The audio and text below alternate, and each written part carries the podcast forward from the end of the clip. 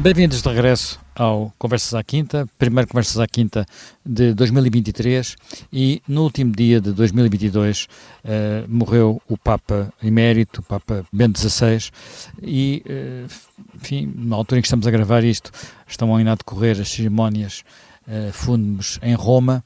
Uh, a vida de, de José Ratzinger, Bento XVI, foi uma vida muito diferente daquilo que se poderia esperar, até porque há 600 anos que não havia um Papa que renunciasse. Houve, para muitos, foi talvez o, o ato mais importante, o gesto mais importante do seu pontificado, para outros, aquilo que nós vamos recordar será sobretudo aquilo, a sua obra, a sua obra teológica, os livros deixou escritos, as encíclicas que deixou escritas, enfim, uma vida bastante, bastante cheia, bastante preenchida, eh, que aliás começa na Alemanha no tempo da guerra.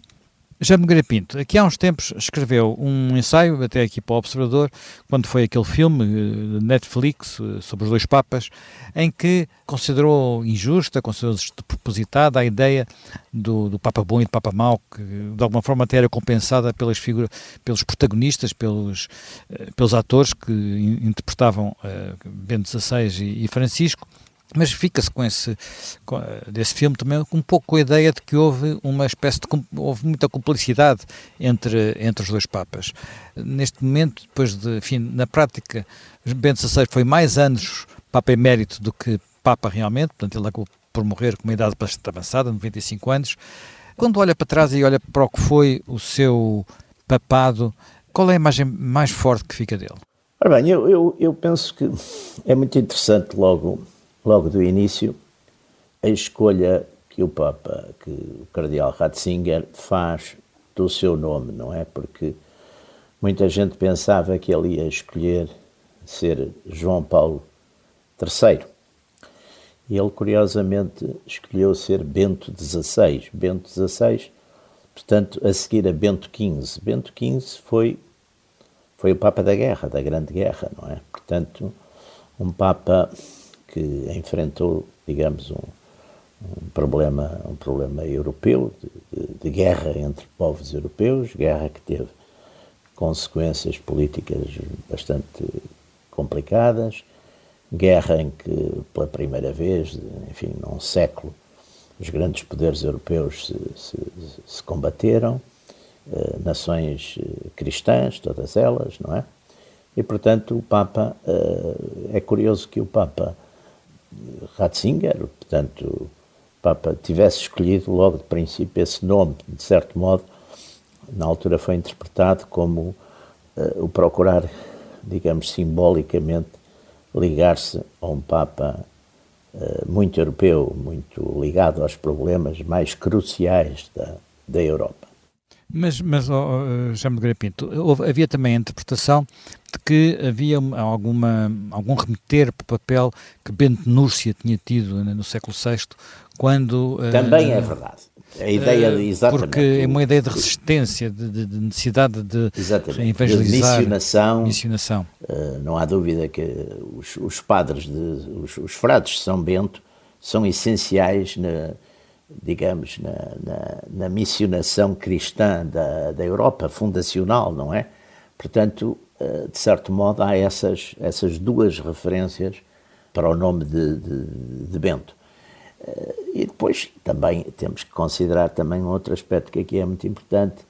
O Papa Cardeal Ratzinger era uma figura já muito conhecida pelo seu enfim, pelos seus.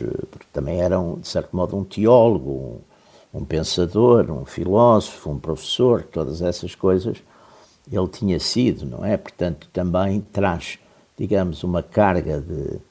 Uh, filosófica, uma carga teológica uh, que é muito significativa, não é? E depois, naquela velha discussão se esse era o Papa conservador ou se, este, se o Papa Francisco é o Papa progressista.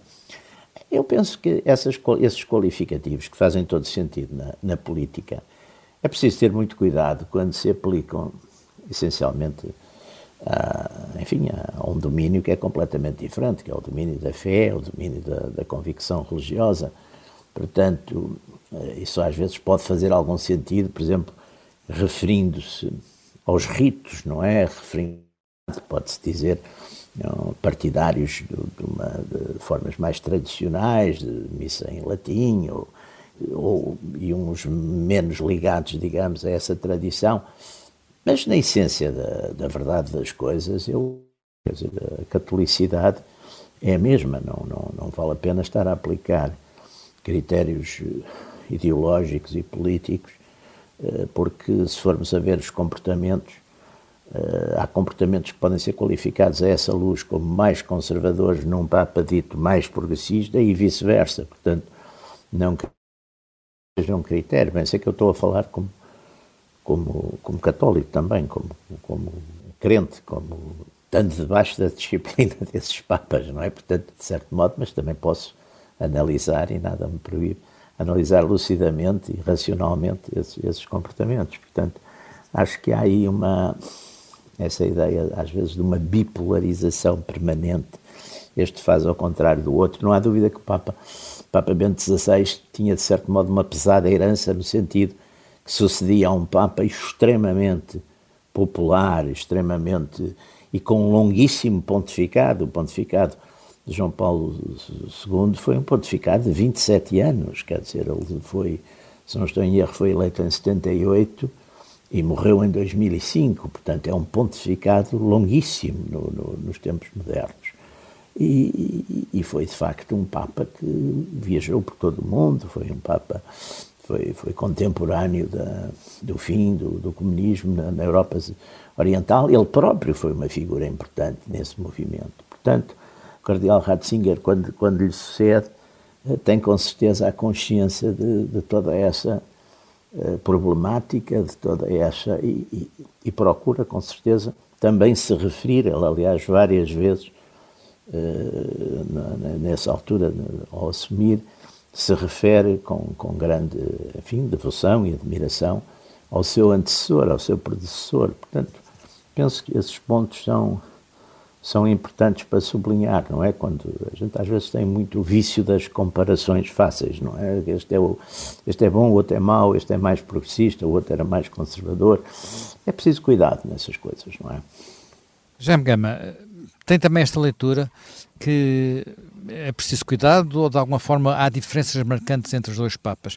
Fica-se com a ideia de que um papa é um papa que é um teólogo, que escreveu muito, uh, escreveu muitas, enfim, na prática escreveu quase quatro encíclicas, porque a primeira encíclica de Francisco já estava uh, praticamente escrita por, uh, por Bento XVI e que, portanto, tem uma influência uh, de outro tipo, os seus discursos eram ouvidos com uma atenção muito particular e, e Francisco é mais um homem, se calhar, um homem mais dos tempos modernos, de uma comunicação mais fácil. Bom, eu acho que a primeira coisa que há que reconhecer no Papa Bento XVI é uma grande coerência na posição doutrinal e na sua posição teológica, eh, desde os seus estudos iniciais eh, até às suas mensagens finais, mesmo já até aquilo que foi dizendo nas entrevistas como Papa Emérito. Eh, ele tem uma grande preocupação como teólogo é esse o problema do seu tempo, é com esse contexto que ele nasce em recortar aquilo que é a fé cristã, é a essência do cristianismo.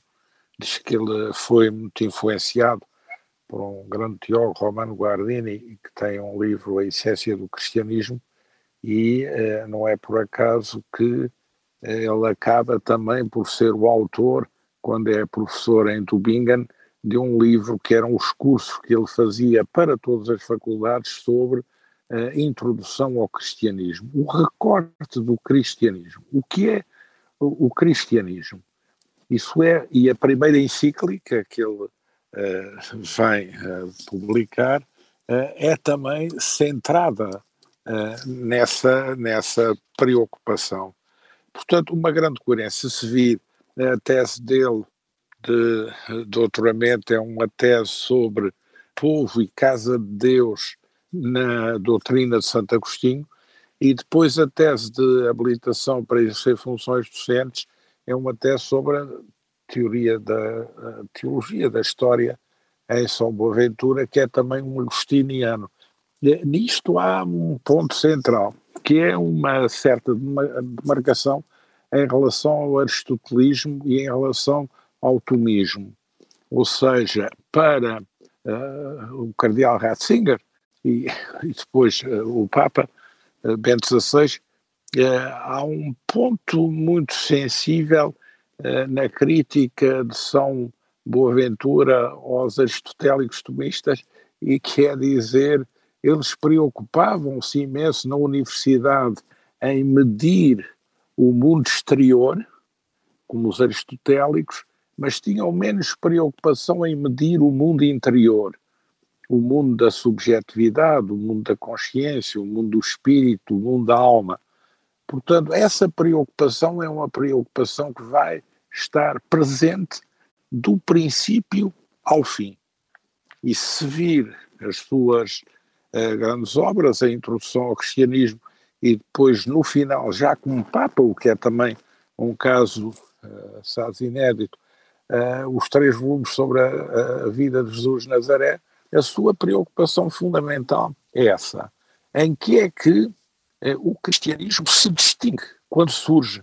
Se distingue em relação às outras religiões, se aproxima da filosofia e depois se distingue da filosofia. Portanto, esse recorte é um recorte essencial. E ele, na congregação da doutrina da fé, ele é selecionado, se se vir, para toda a sua carreira, não teológica, mas para a sua carreira mais eclesiástica, não orgânica da Igreja, pelo conhecimento que faz no concílio, em que ele é auxiliar uh, do arcebispo de Colónia, e depois perito e conhece várias figuras muito importantes da teologia da época e o cardeal Montini que é depois o, o Papa Paulo VI e, e, digamos ele é uma escolha do Papa Paulo VI para arcebispo de Munique e depois é cooptado para a congregação da doutrina da fé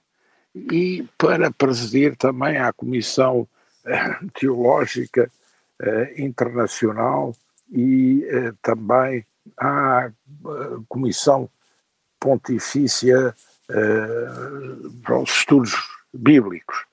Ou seja, é alguém em quem a própria Igreja distingue qualificações para tomar conta das questões teológicas, da doutrina, se quiser, no concílio revela as suas capacidades, mas no pós-concílio.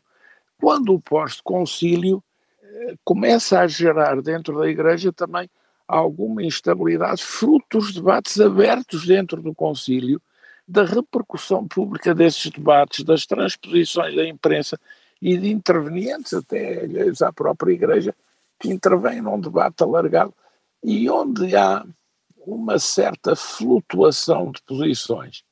E, e, a Igreja sente um pouco a necessidade de centrar as posições e por isso vai buscar Ratzinger, que é o grande auxiliar uh, do Papa João Paulo II, que é mais uma figura da grande cena, é mais uma figura da grande mensagem, é mais uma figura pastoral do que propriamente uma figura uh, da definição e da gestão eh, minuciosa dos conceitos eh, teológicos.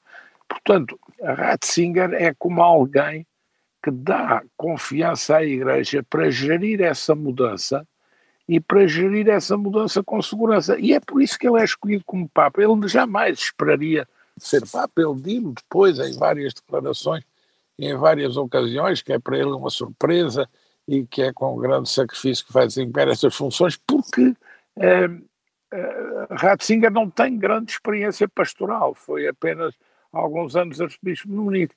Ele é mais um homem da doutrina, da, da, da fixação uh, doutrinal.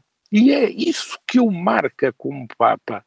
Uh, é, digamos, um grande intelectual, um grande teólogo, saído de um país em que as universidades têm faculdades de filosofia, têm faculdades teologia e em que as faculdades de teologia estão abertas por concurso a professores que tanto são católicos como luteranos. Portanto, onde há uma certa concorrência doutrinal, o que leva a que daí saia, quer nos estudos bíblico-crítico-históricos, quer na teologia, quer em doutrinas eclesiais, quer em uh, reflexões litúrgicas, uh, grandes autores e, e, grandes trabalhos. Ele é fruto dessa cultura, é nesse sentido também uh, nascido num berço excepcional para aquilo que é o seu predicado essencial para o desempenho das funções que tem diante de si. Já Nogueira Pinto, acha que de alguma forma uh, houve, como voltando àquele filme, houve alguma complicidade na forma como um Papa passou o outro? Quer dizer, de alguma forma, quando, foi, quando renunciou, uh, Ratzinger muito provavelmente, Bento XVI, muito provavelmente previa que fosse Francisco a ser eleito, porque Francisco já tinha estado. Uh, sim, sim, tinha, como, sido, tinha sido muito votado. Tinha sido muito uh, votado no, e, aliás, tinha no saído. Concílio, que, tinha, do, tinha, do, do concílio, no, no, conclave. Exatamente. No uh, conclave, tinha, de onde conclave, saiu eleito o Bento portanto, XVI, exatamente. Bento XVI conhecia claramente Francisco e, uh, ao retirar, sabia que era, quase certeza, seria ele que ia passar a, uh, o testemunho. A renovação na continuidade, não é? Ou não na continuidade, o que é que acha?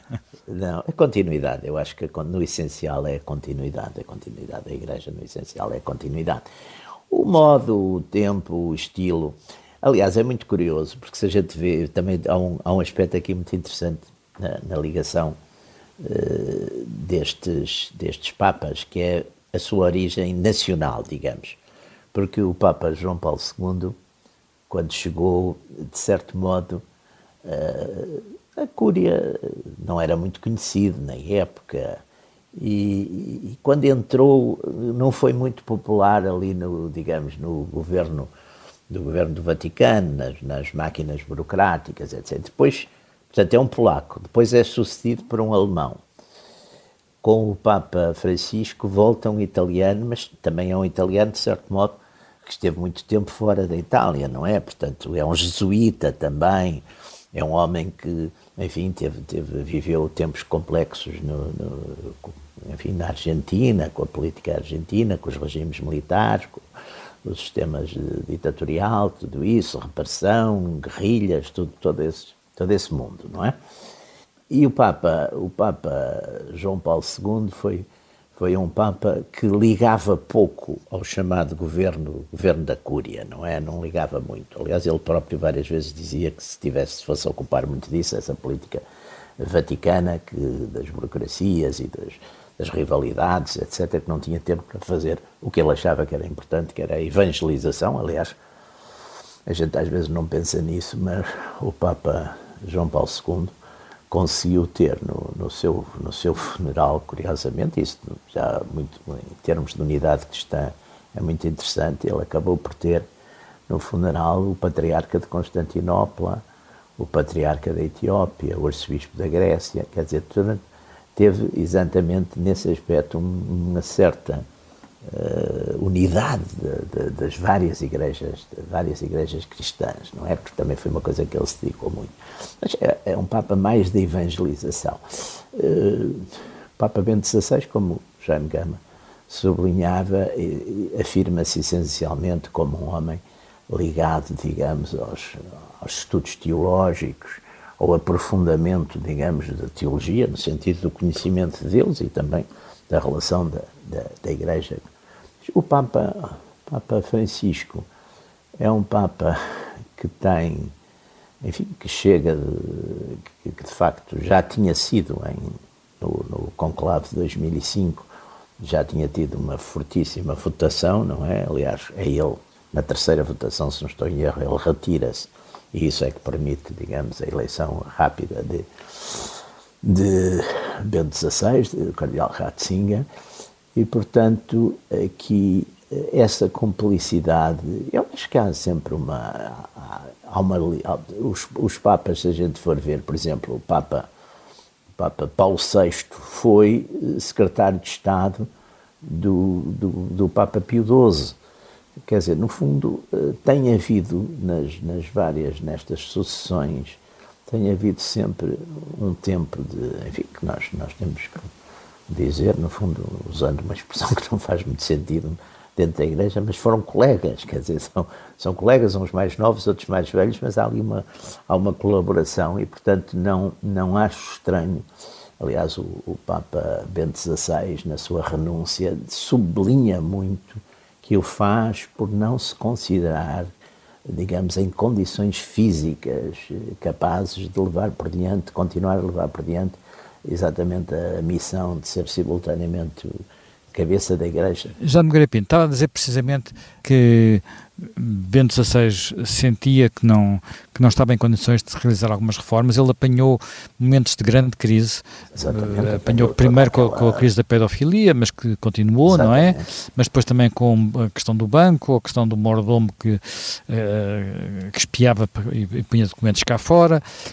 Porquê é que isso acontece tudo durante o pontificado de Bento XVI e aparentemente desaparece a seguir com, enfim, a crise da pedofilia não desaparece, não é? Tem vindo de país para país. Sim. Mas porquê é que isto tem uma dimensão aparentemente diferente no pontificado de um e no pontificado de outro? Há umas teorias da conspiração que eu, que eu enfim, não, não acho que o mundo seja assim nem tão conspiratório nem tão racional. Há umas teorias da conspiração que, que dizem que foi exatamente e precisamente se foi procurar um, um Papa, digamos, mais liberal no sentido, no sentido, no sentido anglo-saxónico, mais liberal, portanto, mais, de certo modo, em termos, em termos laicos e políticos, mais à esquerda, exatamente para amortecer a pressão sendo a comunicação social, um modo geral, conotada exatamente com uma certa linha mais esquerdista, era uma forma de amortecer isso. Eu não, não, não penso que isso, quer dizer, que o Espírito Santo esteja com essas preocupações e os cardeais também com essas preocupações.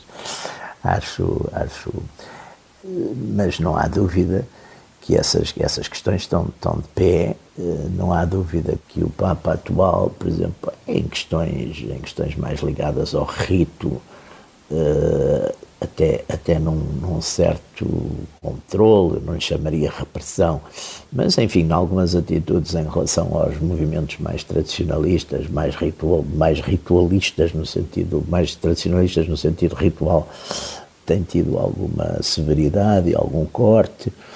Eh, eu acho que, enfim, não entro nas questões de especulação de, de, de, passar, digamos, de algumas posições políticas que possam ser mais liberais ou, ou mais eh, de esquerda, digamos assim, que não, é, não acho que isso seja, para mim não é, não é uma coisa muito significativa, não, não, não, não, não, não sigo isso, não preocupa-me mais em relação às questões da fé e as questões, enquanto essas não me parece que tenham até agora sido abaladas, as questões essenciais. Uh, agora, de facto, há aqui sempre uma diferença das personalidades, há uma diferença das histórias, há uma diferença do tempo, há uma diferença e das personalidades, porque no fundo são homens, quer dizer, não são deuses, estão investidos numa representação, uh, para, nós crentes, são investidos numa representação de Cristo, mas nem por isso se tornam deuses, continuam a ser homens com as suas fraquezas, com as suas eh, servo dos servos de Deus, mas, mas, mas, mas numa condição humana que é igual à de qualquer um de nós, quer dizer, que pode pecar, pode falhar, pode, isso não penso que não, não se tornam super-homens, não é? E, e, de facto, quando falam, digamos, eh, ex-cátedra e sobre temas, enfim, de fé e costumes, aí a palavra é vinculativa e, e é vinculativa para os, para os crentes e para toda a estrutura. É quando são opiniões políticas, tomadas de posição, etc. Noutras circunstâncias não, não, não, é, não há essa vinculação, portanto, podemos, somos livres de, de examinar e de discutir como se fossem.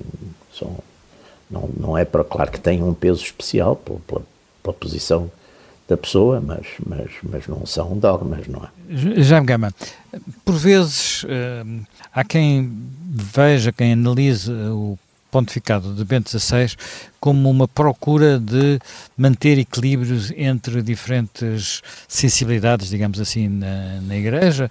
Enfim, a, a, retórica jornalística fala em conservador e progressista.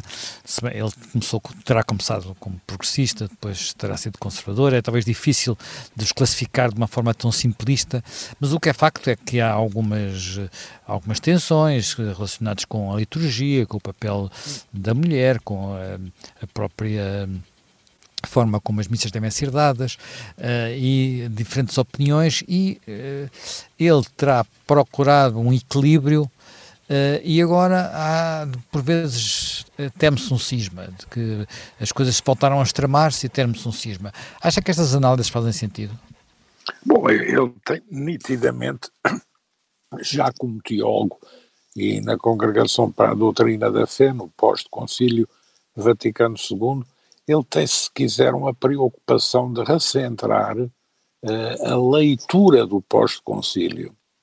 Porque o, o concílio dá origem, uh, digamos, por influência da comunicação e do debate nos círculos exteriores, à igreja, na imprensa, nos mídias, dá origem a várias derivas, que são umas mais uh, radicais no sentido político-económico, outras no sentido da organização da Igreja, no sentido eclesiástico, outras no, sentido da relação com as outras religiões, no âmbito do ecumenismo ou do que está para além do ecumenismo, eh, na relação com eh, os intelectuais, a cultura, os não crentes. Portanto, há eh, imenso movimentos e perspectiva que se abrem, e, e, portanto, há um momento em que a própria Igreja que entretanto se vai alargando no terceiro mundo, na América Latina, em África, no, no Oriente, uh, há um momento em que uh, é preciso talvez cozer isso tudo. E ele, que tem uma visão, digamos, universal uh, da Igreja, procura contribuir para fixar o que pode ser fixado de modo a que possa unir, no sentido de evitar quer vanguardas muito arrojadas, quer também um cisma da parte dos menos arrojados. É, é uma preocupação, digamos, de uh, unidade numa grande organização que depois de se ter aberto de uma forma grande com João 23 e também com o Paulo VI, está a colher os frutos desse impulso que deu, uh, mas que não controla plenamente. E a preocupação dele é manifestamente essa. Ele é um homem muitíssimo preocupado em recentrar não só dentro da Igreja, mas em também recentrar o papel da religião católica na relação com a sociedade contemporânea, que já não é a sociedade do século XIX nem no início do século XX. É uma sociedade onde também eh, os atritos, as tensões, uh, o laicismo, a efervescência de uh, outras presenças religiosas no espaço central europeu, sejam as religiões asiáticas, seja também a deriva do protestantismo clássico nos evangelismos, sobretudo na América do Norte e na América Latina. Portanto, que essa preocupação é central. E ele vem novamente chamar a atenção para a justificação uh, da religião e da fé uh, numa sociedade que é cada vez mais consumista, mais dubitativa, mais descrente uh, e que leva por vezes o racionalismo a, a, a, um ponto extremo de conflitualidade com a própria envolvência religiosa. E a preocupação dele é unir, é, é, é servir. Ele é o homem que influencia muito uh, a encíclica de uh, João Paulo II sobre uh, a fé e a ciência. Ele é. É um, é um bocado a opção dele, o problema, o problema da, da, fé, da razão, sim, é também o tema do, do ele, discurso de Lisbona, por, por exemplo. Sim, sim, porque ele considera que, tal como o cristianismo tinha nascido não das religiões, mas tinha nascido logos, isto é, tinha nascido um diálogo mais com os filósofos da época do que com as religiões da época, ele considera que o cristianismo se justifica na sociedade atual como um pós-iluminismo sem cortar com o iluminismo. E é muito interessante o seu diálogo com Kant, porque ele diz que Kant, eh, de facto, acha que não podemos conhecer Deus, mas admite Deus como um postulado necessário para fundar uma sociedade humana e, portanto, para enquadrar uma ética.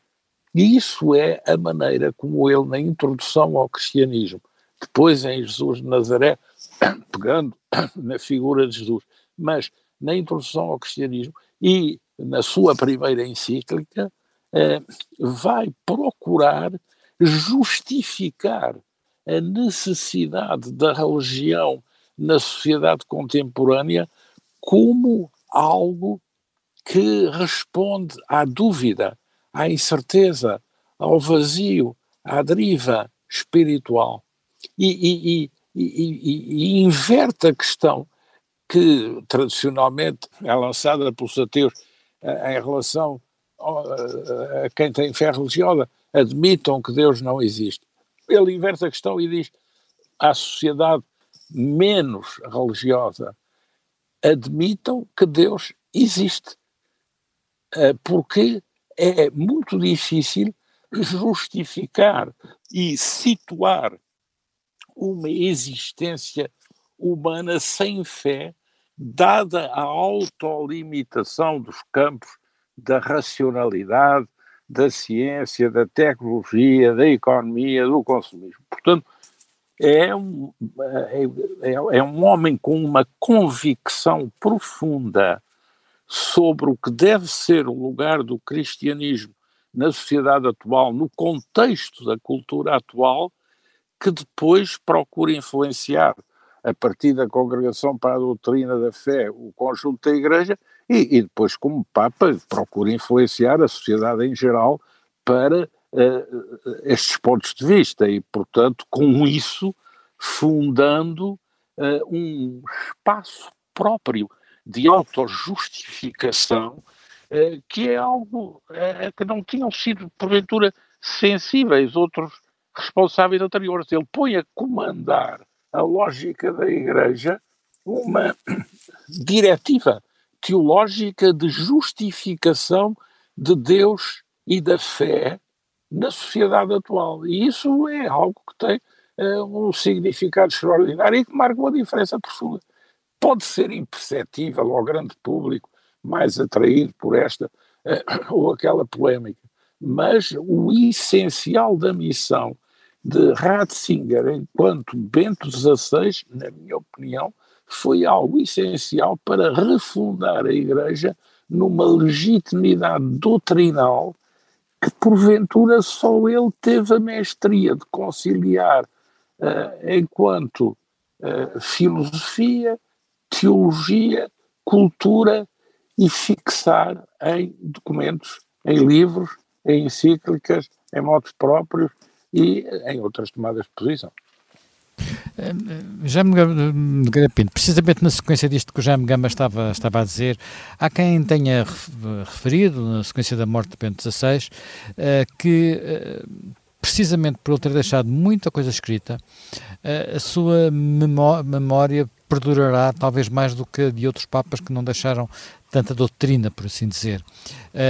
e, e ainda outro aspecto muito importante, até que ponto o exemplo da renúncia é um, vai ser um exemplo a não seguir. Não pode frutificar. Não, Sim, eu não digo que não é, posso frutificar no seguinte, quer dizer, uh, uh, os papas viviam, eram papas até ao final da vida, num, tempo em, que se, vida, num tempo em que se vivia menos anos. Vivia muito pouco. Muito pouco. Morriam todos, morriam muitos no verão por causa do, da malária em Roma. Quer dizer, Pronto. Só, Sim, mas eram, tempo, eram tempos, eram tempos Passaram a ir para Castelo Gandolfo por causa disso, aliás, passar o verão, não é? Pois, mas não se chegava aos 95 anos, se ele tivesse ficado, não, pois não, teria 95 não. anos. Portanto, a questão não. é até que ponto uh, uh, outro, ele criou um precedente que agora vai ser seguido.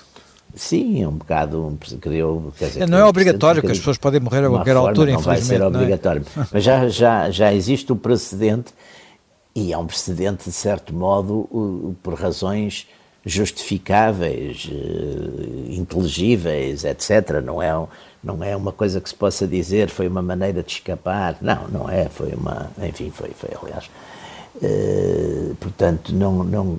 Agora, esse aspecto do, do deixar obra, não sei, porque. Uh, vamos lá ver, o Papa, Papa João Paulo II acabou por ser um Papa universalista e que muito preocupado exatamente com, com, com levar o Evangelho a, a todo mundo, quer dizer, e levá-lo até talvez muitas vezes de uma forma mais simplificada, não teve de facto essas talvez não tivesse toda essa, embora sendo um homem também de uma, de uma, de uma boa cultura, ele tinha a tese de doutoramento do, do Papa João Paulo II, era sobre São João da Cruz, sobre um, sobre um santo espanhol, peninsular, e, e, portanto também era um homem enfim, de, de, estudo e de sabedoria, mas não, não deixa de facto a quantidade enfim, de, de, de obra de obra escrita e teológica e sistemática e exatamente de todos esses uh, temas que o, que o Jaime Gama enumerou, uh, digamos, digamos de encontro numa perspectiva filosófica, encontro e diálogo e, e confrontação da fé, eh, da fé católica com a razão, com o mundo moderno. Aliás, eu penso de uma forma até talvez mais, mais simplística, mas muitas vezes eh, nestas discussões, eh, enfim, com, com não crentes, quer dizer, eu acho que é, é tão complicado provar a existência de Deus como é complicado provar a não existência de Deus nesse aspecto. Não é pela razão que lá vamos, porque pela razão é relativamente enunciar um juízo definitivo sobre uma coisa ou outra, a não ser que nós vamos para uma dogmática de tipo materialista clássico, de, de Feuerbach ou de Marx, quer dizer, a realidade é só a realidade que nós eh, conseguimos apreender pelos nossos eh, cinco sentidos, portanto, tudo aquilo que não é apreensível pelos nossos cinco sentidos não existe, a não ser que a gente vá para um. Mas isso, no fundo, também é uma forma de dogmatismo, não é? Quer dizer, uma forma de dogmatismo é, como, como outra qualquer, quer dizer, nesse aspecto os dogmas equivalem-se, os dogmas dos não crentes e os dogmas dos crentes vão, vão dar ao mesmo. Portanto, não é por aí que vamos resolver o problema.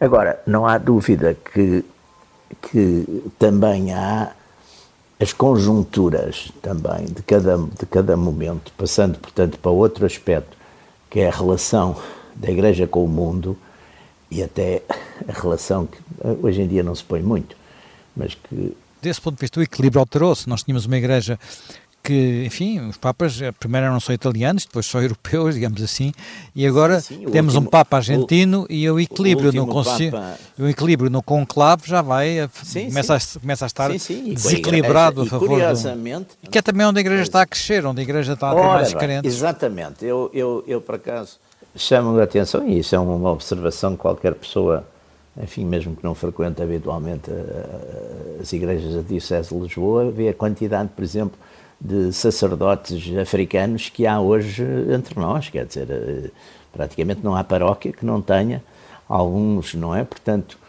eh, e essas igrejas, curiosamente, estas igrejas, por exemplo, da África, a igreja, por exemplo, da, da América Latina, foi, pesou muito na eleição do Bento XVI. Bento XVI, Bento XVI, como se lembrarão, o e as nomeações, e as nomeações que ele tem feito, não é? Também era um homem, era um homem de quem se opôs mais a, a Bento, ao cardeal Ratzinger, era o cardeal Martini de Milão, que eu por acaso conheci pessoalmente e que era uma figura, de facto, eh, eu lembro-me que estava numa reunião e ele entrou e, deu, e sem a gente o ver, deu por ele. É uma, é uma coisa curiosa, era uma figura muito forte, não é? Mas que tinha, digamos, uma linha que se poderia chamar mais progressista do que eh, Ratzinger seria, digamos, o opositor conservador, usando essa linguagem mais política e mediática. Uh, mas na eleição de Ratzinger pesou muito as igrejas uh, da África, da América Latina, etc. Portanto, essas áreas não europeias, chamamos-lhe assim, tiveram um peso. E, e, claro, e durante o pontificado de João Paulo II, cresceu, até porque ele próprio também, com a sua grande abertura de viagens ao mundo e pelo mundo, também, de certo modo, encorajou muito essa, essa, essa universalidade, essa maior universalidade. da Igreja. Aliás, o, embora o Papa Bento XVI, eu penso que teve, tinha a consciência de um problema muito grave, que era a questão da descristianização da, da, da, da Europa, da Europa Ocidental, sobretudo. Ele tinha muito essa, essa esse, aliás, todos, enfim, qualquer, eu penso que também o Papa Francisco... Descristianização do que antigamente se chamava cristandade. É, a descristianização, no sentido, sobretudo, dos costumes, não é? E por outro lado, também, e isso aí já é uma questão um bocadinho mais, mais sensível e é mais política, que é de facto o, o, aquilo que alguns, enfim, de uma forma um bocadinho mais radical, chamariam a invasão muçulmana, quer dizer, uma nova invasão muçulmana, migratória, não é? Portanto, a, a questão de, de chegada de, à Europa outra vez, não é? De, de, e, portanto, mesmo no crescimento demográfico, haver uma, um peso muito grande em países, por exemplo, como a França, onde de facto há, uma, há, uma, há um crescimento muito forte. Mas isso, não mas é isso, que seja, não é um problema isso, de guerras religiosas outra não, vez. Não, não é mais um problema pode ter a ver com guerras culturais. Mas, mas, mas tem a ver com guerras culturais. Vai ficar seguramente para outro dia, porque hoje terminámos o nosso tempo. Uh, reencontramos dentro de uma semana para um novo Conversas à Quinta.